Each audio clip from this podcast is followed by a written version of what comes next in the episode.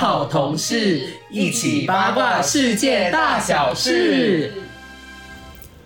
各位听众朋友们，大家好，欢迎收听民国一百一十二年七月十六日星期日所录制的《大妈好同事》第十六集。我是主持人金童，今天我们要来做个了结，把之前给大家的这个熊杀故事呢，去做个结尾。因为这系列我虽然只答应大家要讲两则故事，不过一录好像也录两个月都没有做结尾嘛，觉得这样应该已经算是这个拖延症的末期。最近我是可以感受到各位金子们听我说故事。已经有一点到这个成瘾上瘾的境界了，就是大家可能没有听到故事，不知道是会倒冷汗还是手抖。现在大家都会直接把自己希望我讲的故事丢到 IG 的那个信件夹里面，然后要希望我去讲了哈。我我觉得我真的升级成为爱朗读哈，永和第一说书人。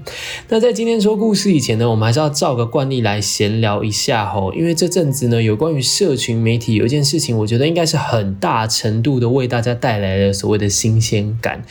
嗯，我我哎，我是不太确定这个录音剪出来会是什么时候啊？因为我知道自己剪嘛，然后前面很多工作要排成。但是目前十六日就在前几天的时候呢，我就有一天早上打开了这个 Instagram，就跳出了一张三 D 邀请函。这个邀请函上面就印了一个非常像蚊香的图案。我就讲到这边，大家应该都晓得我是在说 Threads 了吧？那为了防止有一些听众朋友们呢，你们可能平常没有在使用这个社群媒体的习惯，可能不晓得。Threads 是什么？所以我就在这边稍微做一下讲解。呃，在台湾我们比较常使用的更新近况的社群媒体，应该就是 Facebook 还有 Instagram 了。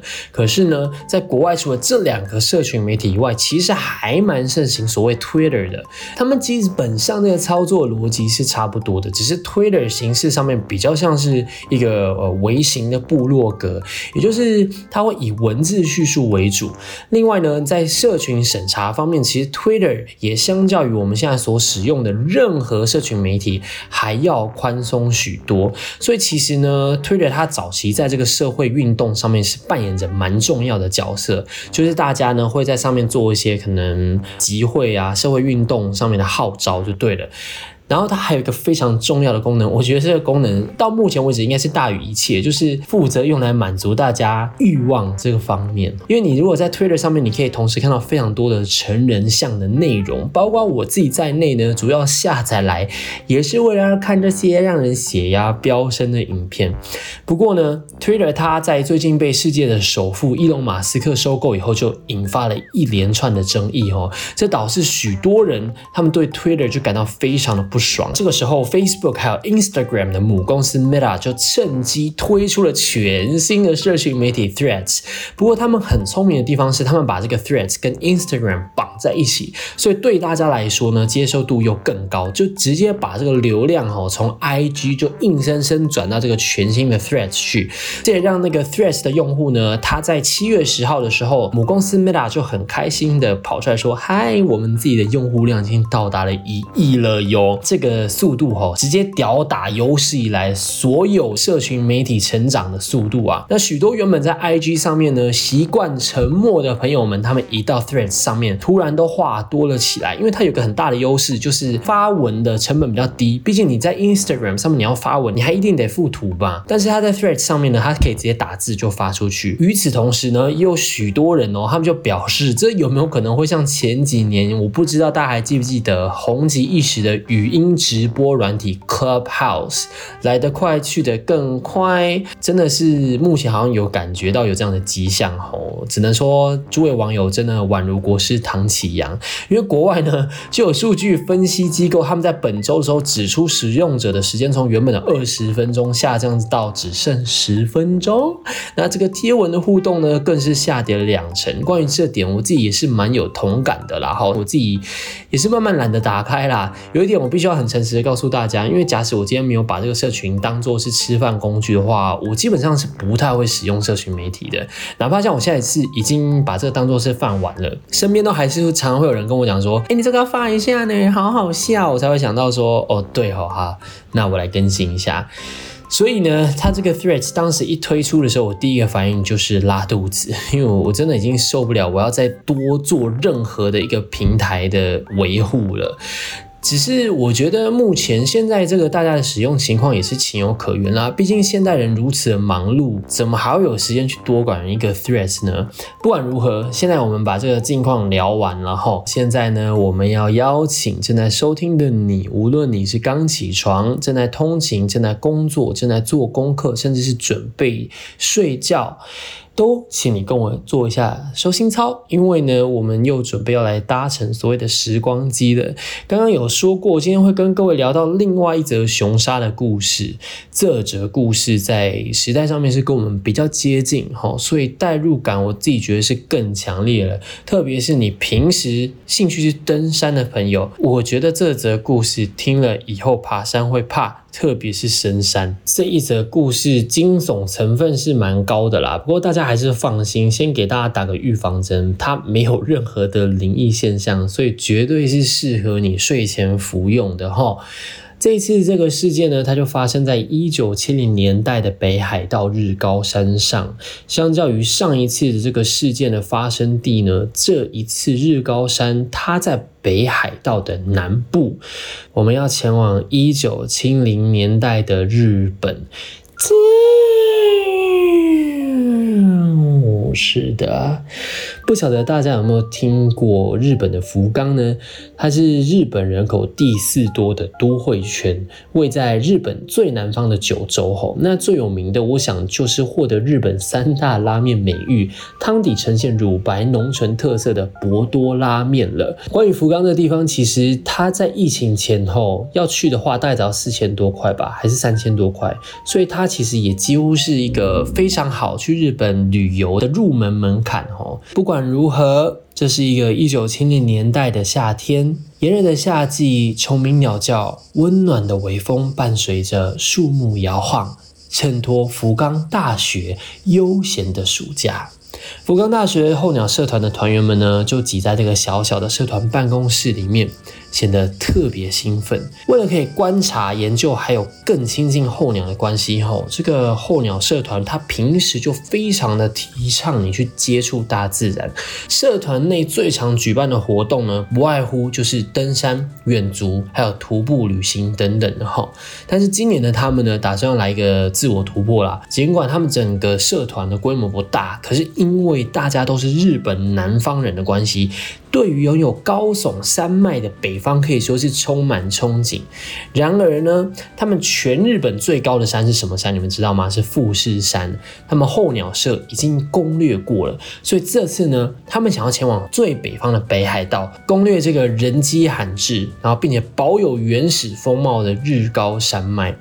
这次计划前往北海道的五位社团成员内呢，包含了二十岁就读大三的社长。竹墨一敏，副社长呢，他是二十二岁的大三生龙俊二，还有呢三位社团的新成员哈，分别是羽吕胜男、河原孝和最后的西井义晴，他们一共有五位男子，他们准备好登山装备还有行囊以后呢，就在一九七零年的七月十二日，在福冈博多。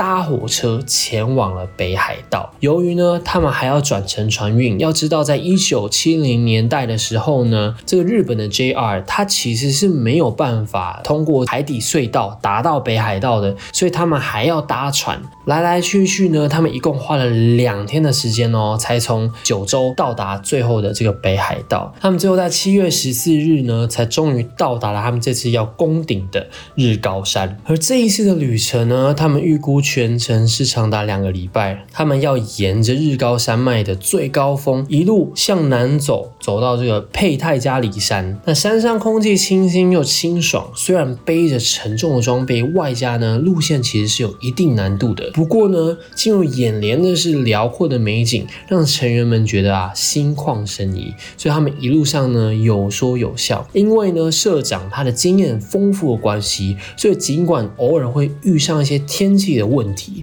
但是一切依旧非常顺利。他们一行人呢，白天聊天看看风景啊，然后晚上就露营谈感情。就这样朝着他们的成功一点一滴的迈进。那不知不觉呢，这个旅行吼就来到了第十一天。这天呢，他们走在山峰间的小径上呢，就讨论起了哎，这整趟旅程的这个点点滴滴啊。可是有一件事情呢，在他们的话题中挥之不去，就是不知道为什么他们这一路上总是能闻到一股奇怪的臭味。但是当大家呢，他们起身检查。是什么问题时，却又都找不到原因，就是只有味道在他们身边就对了。所以这几位男子就也没有把这件事情放在心上。倒是呢，今天太阳开始下山了，反正进度也差不多了嘛，所以一行人呢就在这个一望无尽的山岳中呢搭起了帐篷，准备起了晚上的餐点。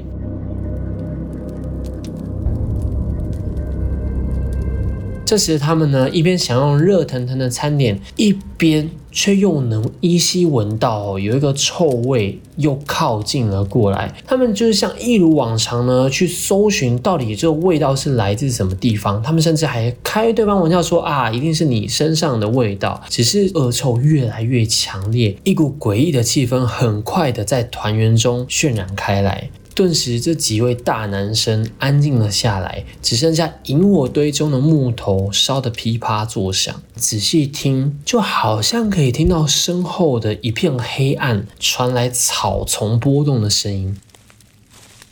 这时的他们呢，缓缓地把头转到身后，就看见黑暗中有一双发亮的眼睛正瞪着他们。等到他们双眼去习惯了那片黑暗以后呢，萤火的微光才依稀地勾勒出那庞然大物的身影。原来他们遇上了一只棕熊。其实关于熊这方面的事情，这几位男大生也不是不了解。毕竟呢，在登山的时候，有极大的可能是会遇到熊的，所以对于熊的应对方式，他们其实有一点点的概念。不过，他们没有想到的是，北海道所栖息的熊跟日本本土其他区域所生息的黑熊是不一样的。这里居住的是北方的棕熊。不过，由于这只熊哈，它整体的体型是不到一百五十公分，相当于是一只大型犬。然后外加它的外形呢，看起来可爱又老实，所以男大生们呢一开始不以为意哈，拿出了相机就帮这只熊拍了几张照片，随。然后呢，就坐回了自己的位置上，继续的去享用自己的晚餐。眼见众人没有太大的反应呢，这只棕熊就走向大伙们的行囊，并且将里头所装的食物全部翻出来以后，大快朵颐。这个时候，这群男大生们呢，才开始慌张了起来。因为大家记得吗？现在旅行是已经到了第十二天了，他们身上的食物几乎是所剩无几了。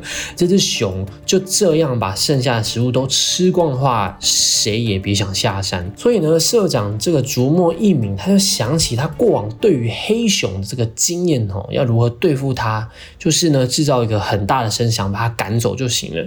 所以他他就拿出了锅碗瓢盆还有收音机呢，一起制造声响去把熊赶走。经过过了一番努力，终于让这只熊呢移动了脚步，缓缓地离开了扎营区。而候鸟社的众人们呢，也赶快把被翻出来的食物都收起来，放回了帐篷里。在这个营地的四周后，就架起了篝火，让棕熊不敢靠近。顿时，营地的四周都明亮了起来。他们就坐在营地的中间，就开始去讨论说后续的行程到底该如何进行。不过，因为此时他们位在这个群山缭绕之内，他们能做的就只有减慢这个食物耗损的速度哈，并且在最后的路程攻略完以后，迅速下山。已经折腾了一整天了，所以他们讨论出的结论以后呢，很快就各自的回到帐篷里面去睡觉了。微弱的风声徐徐回旋在黑夜之中，篝火这个时候已经熄灭了。但是呢，月亮高挂在天上，季节白又明亮，让黑夜中的景色呢依稀可见。高山上的夏季只有大概十多度的气温，让累坏的男大生们呢睡得特别深。但就在这个时候，突然有帐篷翻动的声音扰乱了原本徐徐风声的频率。副社长在这个半梦半醒之间哦，还依稀闻到了这几天旅程中那股难闻的气味。可是因为真的太累了，所以他始终呢都没有把他双眼睁开，只感觉到这个翻动的声音持续了一阵子，并且忽大忽小声，从来都没有停过。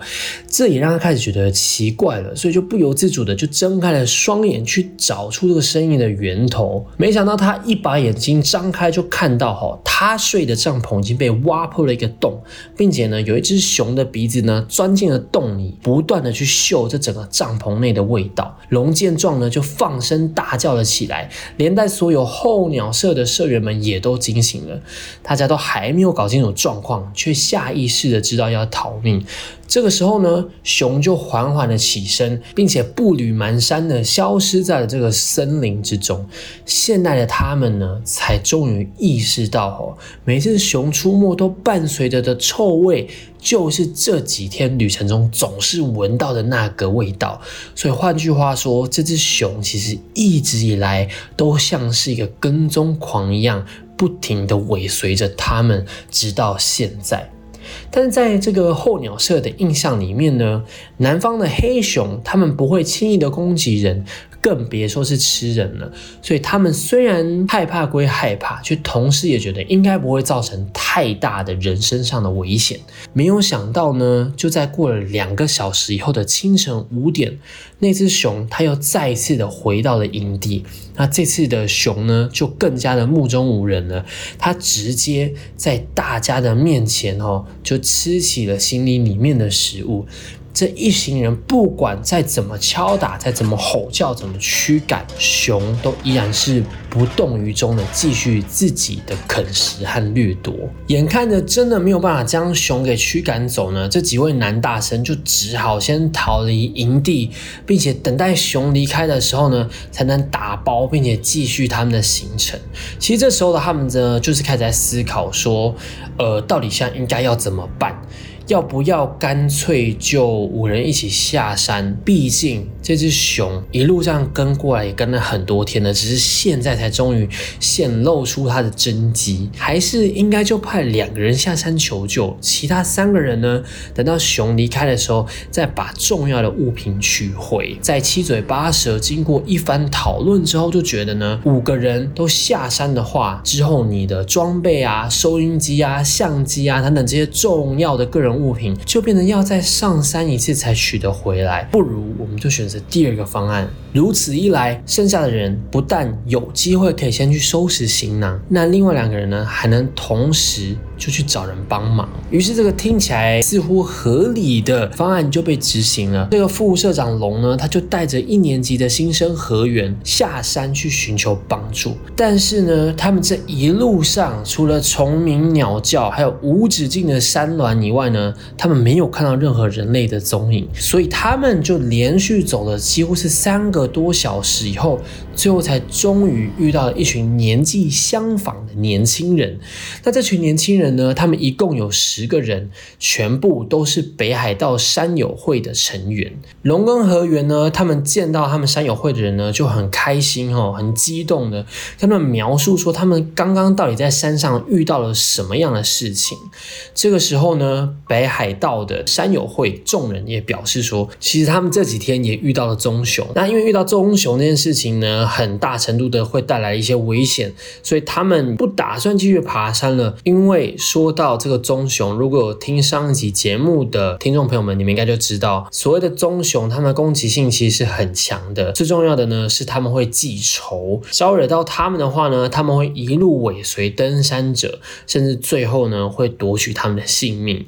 还好。到目前阶段为止，他们所遇上的这个棕熊只是想要吃食物，还没有将主意呢动到人类的身上。所以这个北海道山友会的同学们，他们也同时建议哦，龙跟河源呢应该要跟着他们一起撤离下山。不过啊，这个副社长与新生啊，虽然急迫的想要下山，却又想到自己在深山中的伙伴们呢，随时都有可能会遭遇到危险，所以他们就拒绝了这个北海道山友会的建议哦。那这山友会的同学们呢，毕竟竟。也没有办法说服两个人，所以他们就把身上一部分的食物还有燃料呢，就给了候鸟社的成员，并且答应他们一定会找人来帮忙。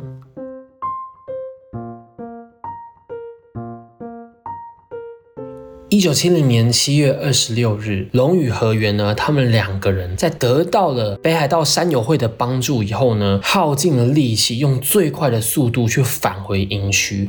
其实他们大概早上五六点出发，遇到这些山友会的时候，大概是九点十点左右。不过因为要爬上山的速度比较慢的关系，当他们抵达营区的时候呢，已经是下午三点多了。他们在与原本在山上的其余三位同仁们一起会合。以后，趁着这个棕熊不在的时候呢，他们就赶紧返回营区呢，去收拾了所有人的行囊、贵重物品，还有个人物品。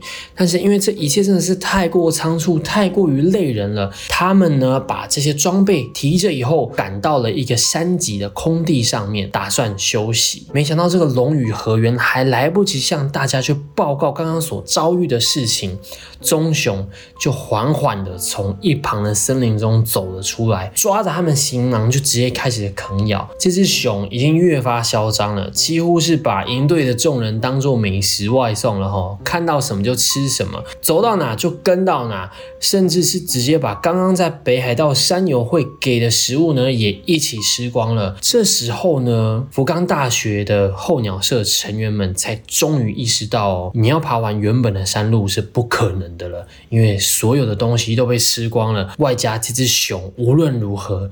都会跟着他们走。北海道山友会，他们当地人遇到这样的事情以后，都迅速的下山了。现在的他们更不可能再逗留。记得刚山友会所说的吗？熊已经把他们所有的食物都吃光了。下一步就要换吃他们了，所以呢，他们就用尽最快的速度去朝山下前进，能多快就有多快。直到傍晚六点多的时候呢，他们才终于走到了山腰的位置。现在只要再多往前走，应该就可以跟山友会的众人去汇合了。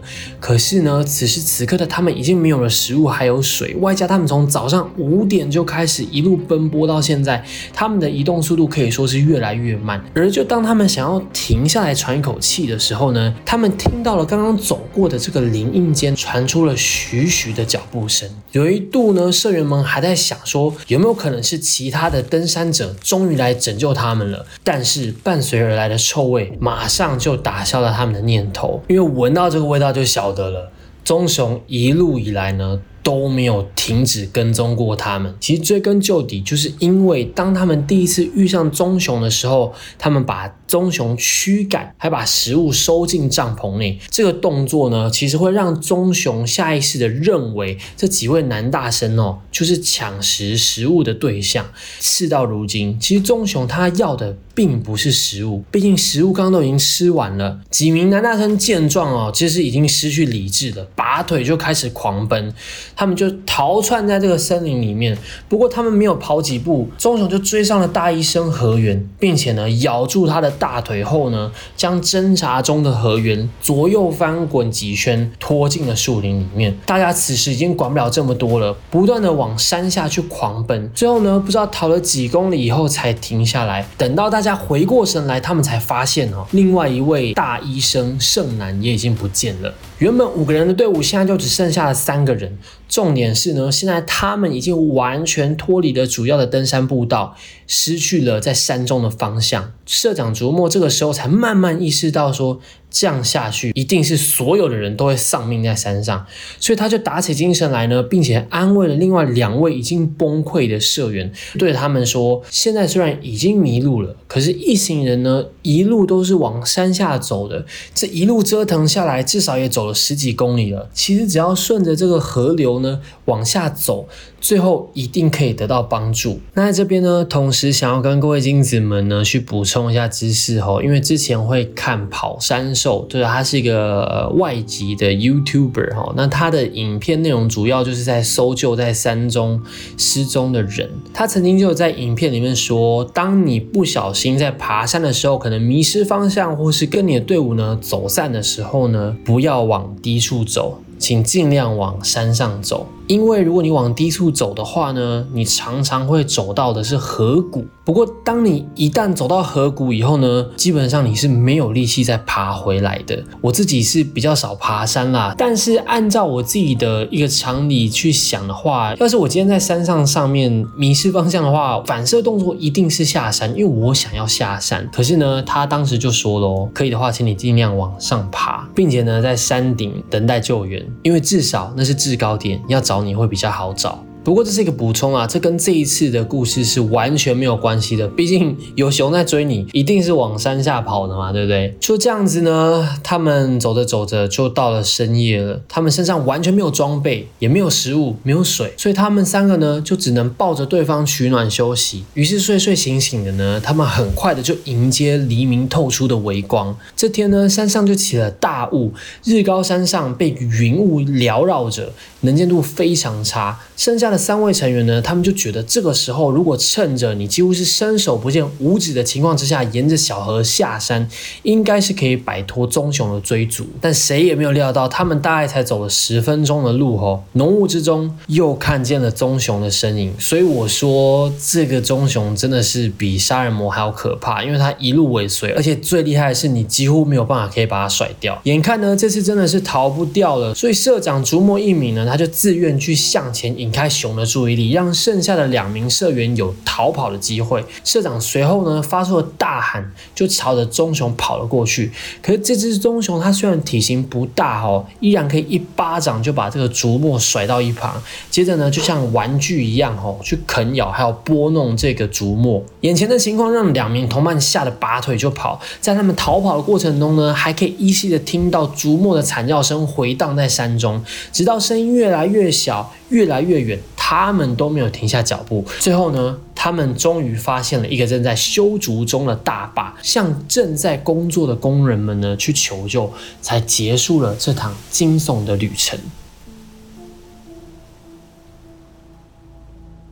当地政府很快的就请来警察、还有猎人以及搜救人员在山上进行搜索，并且呢，分别在日后的几日呢，找到了大医生河原、社长竹墨以及失踪的圣男的遗体。这件事情呢，一引爆以后，马上就登上了新闻，并且引发全日本的高度关注。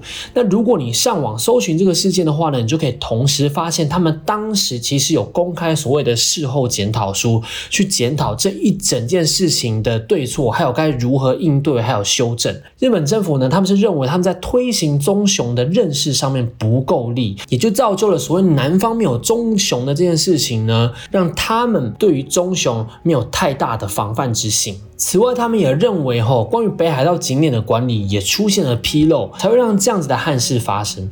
另外呢，他们同时也认为，福冈大学候鸟社的社员呢，当时在第一次遇到熊的时候，就应该要马上下山，就像北海道山友会的成员们一样。再来，南大山一行人呢，其实应该要在他们决定要兵分两路的时候呢，就做好决定，应该要五个人一起下山。第三点呢，就是千万不要在熊的面前逃窜。因为呢，这会激起熊的狩猎本能。不要说熊了，连我们家的狗哈，如果你在它面前跑的话，它都会吠叫，甚至去追你。如果真的不幸遇上熊的呢，千万不要跑。你不要看熊好像傻傻憨憨的，其实它们跑步的速度是可以到达最高每个小时六十公里。每个小时六十公里，这其实已经超过很多人平均骑摩托车的速度了。因为我自己大概是骑四十到五十左右。最后一点呢，就是男大生们呢，他们选择在大雾中下山。他们原本认为这可能会有一定程度上面的影响熊的视力，让他们有办法偷偷摸摸的下山。但是其实这对熊并没有造成任何的影响，因为熊的嗅觉呢是一般猎犬的七倍哈，所以它今天就算闭着眼睛，它都能找到你。以上这几条呢，希望可以帮助到日后要在国外登山的你。那这只熊呢，它最后在当地猎人的猎捕之下呢，最后被杀掉了，并且把它的内脏都掏出来了以后呢，把它制作成了标本。时至今日呢，你仍然可以在日高山的旅客服务中心看到。那如果你爬到日高山上面的话呢，基本上你也看到一个小小的卫灵碑后，去哀悼这件事情的发生。就像我们开头的时候其实有说过啊，这只熊它的体型不大哦，它只比大型猎犬还要再大一点点。其实我在上网看资料，然后看到这只熊的时候，我心里面就想说，如果是我的话，我可能也不会预料到事情会变成这样，我一定也是把手机拿出来，然后去拍这只熊的，因为我会觉得哇，好可爱，好像不足以造成任何伤害。可是事实证明呢，不管体型大小，在这些野兽面前呢，我们人类都是非常渺小的。我们台湾其实对于熊类的知识传授是几乎没有的哈，我们从小到大比较少碰触到熊的关系，那我们的印象其实就觉得熊很可爱，这也是为什么我觉得好像应该要做这一系列的集数，因为呢现在非常流行出国嘛，我觉得或多或少我们都会有机会遇到，但是如果遇到的话，我们该怎么做呢？如果听到这个节目的话，你可能会比较明白一点点。像现在啊，在北海道，他们在山上都会放一种大型的铁箱。那外形呢就很像那种方形的金属垃圾桶，它实际的功用是为了让旅客呢把自己会散发出味道的任何东西，在睡觉的时候可以放到这个铁箱里面，确保你人身的安全。然后像加拿大呢，熊出没的山区，垃圾桶也都是用这种金属去做成的，并且如果你要把这个垃圾桶打开的话呢，你要伸手进去凹槽才可以打开，去防止这个熊去吃人类所制造的垃圾。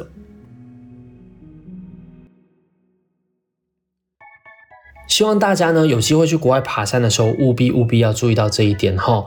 熊的鼻子非常非常的灵敏，如果是露营或者是在外面呢野餐啊诸如此类的话，你的食物所散发的味道非常非常容易去吸引到它们。然而你一旦吸引到它们的话，其实后果是非常麻烦的。以上呢就是我们这次所分享的故事，要在这个节目的最后朗诵一下呢给予评价的金子们的留言哈。首先第一则呢是 E Chan。他给我们超过满分哦。他说，唯一追加第一时间追的 YouTuber Podcast 非金童莫属。夸胡不懂为何内容都非常用心准备，但为什么粉丝人数还是那么少？真的超级爱金童的，希望有朝一日呢，能在路上遇到偶像拍照留念，加油加油！呃，关于这点，我觉得大概就是我更新速度的问题啦。其实如果从头到尾我都进行一个周更更新的话呢，现在应该是会蛮红的哈。我自认为是蛮有竞争实力的啦哈，所以没有关系啦。既然都已经大错铸成，然后人力缺减的情况之下，我觉得真的是只能自己慢慢做。不过我会一直继续做下去啦。非常谢谢你给的超过满分。再来下一则是金童辛苦了，是由 Fat Water 所写给我们的哈。他说完全可以感受到金童非常用心，在每一个段。落添加的音效，声音也会随着内容变化，很喜欢。早上通勤时间听，很洗脑。谢谢，我真的是照着广播剧的规格去做，但是这真的会花比较多时间啦。啊，有的时候也是觉得有点累。不过为了大家的这个娱乐哈，我是愿意的哦。下一则留言，金子来了。是由黑瞎摸所发出的。他说：“唯一一更新就听的 Podcast 就是我们了。希望金童可以快点赚大钱，真的太辛苦了。还有讲解新闻的时候加上音效，真的会更有趣，听了也不觉得会无聊。刚听完 EP 十六啊，Come on！我觉得我自己选的新闻应该是算有趣吧？也不是啦，因为我一开始其实出发点是以无聊小新闻为主啦。再来下一则是要学丹迪，他说这集的金童好真实，完全。”全可以感受到辛苦过生活的感觉，夸虎可能也苦中作乐。不管是配乐或资料准备，都可以感受到制作的用心，真的辛苦了，加油！希望可以持续更新下去，就爱金童。呃，我觉得从后台的数据显示，吼。其实真的是蒸蒸日上，虽然说才发了十几集，然后我也不晓得大家是从哪里听的，但是数字是越来越漂亮，而且目前为止，你只要一发出一个礼拜的话呢，数字是第一集的三倍，也就是第一集可能收听只有一千，到现在为止呢，你只要一发出去就会有三千的点阅，所以嗯，我们在成长，大家不用担心。最后一则呢是 Pumpkin You You，他说不管金童讲什么，我的爱听爱你啊九九九。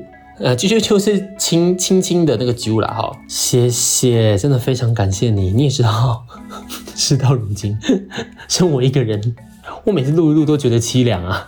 但是只要你们爱听，我还是会继续录下去了，好不好？好，以上呢就是上一集影片以来呢给予评价的所有金子的留言后，非常感谢大家的留言以及好评。这集呢，如果你听完觉得有任何心得感想，也不要忘记多多留言给我，并且给予五星好评，好吗？然后如果你有觉得以上故事好听或者受用无穷的话呢，记得分享给你亲朋好友，让他们在生活中的各式各样时机有我的声音陪伴，我的声音最好听。下一次我就来讲讲另外一个邪教的故事。因为前一阵子好像有一则新闻有跳出来，然后跟这个有关系，那同时也是金子哈投稿希望我讲的。